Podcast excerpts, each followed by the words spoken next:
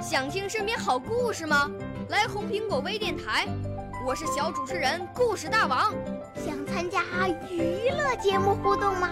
来红苹果微电台，我是小主持人开心果。想来我们新闻现场吗？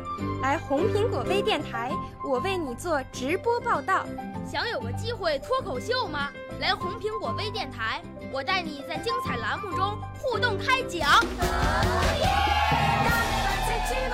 我们的语言魅力在这里提升，我们的儿时梦想从这里起航。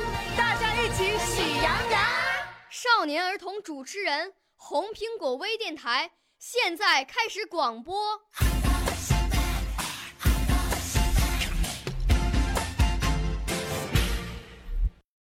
大家好，我是来自湖南省浏阳市人民路小学的刘佳琪。今年七岁，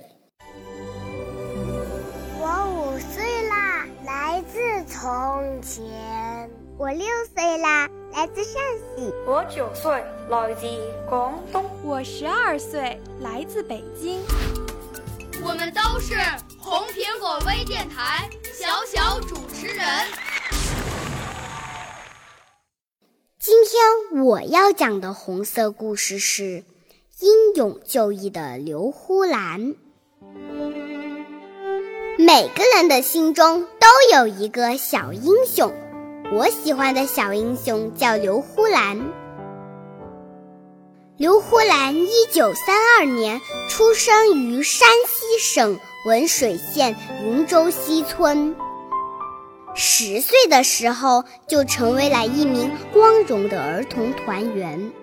开始参加革命工作。十四岁时，成为了中共预备党员。少年的他就积极投身革命工作，帮助组织农业生产，照护八路军伤员。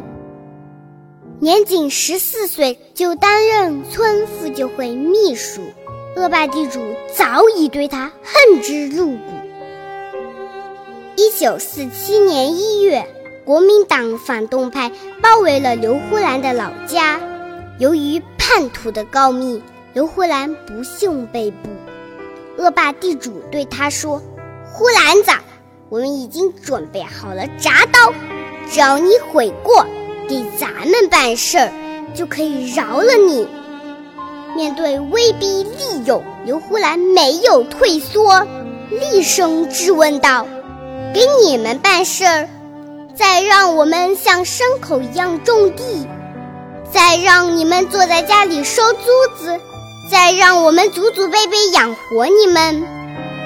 第二天，刘胡兰被押到村口，国民党反动派指着冰冷的铡刀再次威胁他：“刘胡兰，给你最后一次机会，你要是悔过，马上就放了你。”刘胡兰依然不为所动，高昂着头，向他热爱的乡亲们说道：“乡亲们，今天我死了，不要哭，不要难过，更不要低头。我们在日本鬼子手里没有屈服，国民党反动派算什么？咱们的队伍就要打过来了，我们一定会胜利的。”年仅十五岁的刘呼兰。牺牲在敌人的铡刀下，毛主席被他英勇就义的事迹深深感动了，为他亲笔题词：“生的伟大，死的光荣。”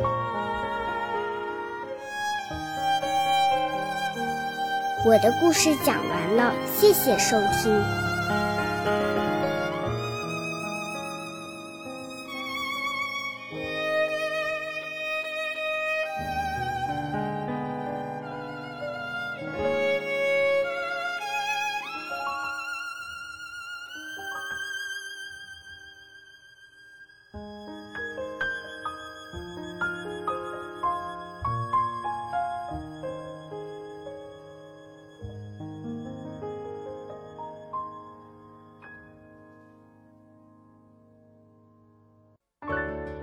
少年儿童主持人，红苹果微电台由北京电台培训中心荣誉出品，微信公众号：北京电台培训中心。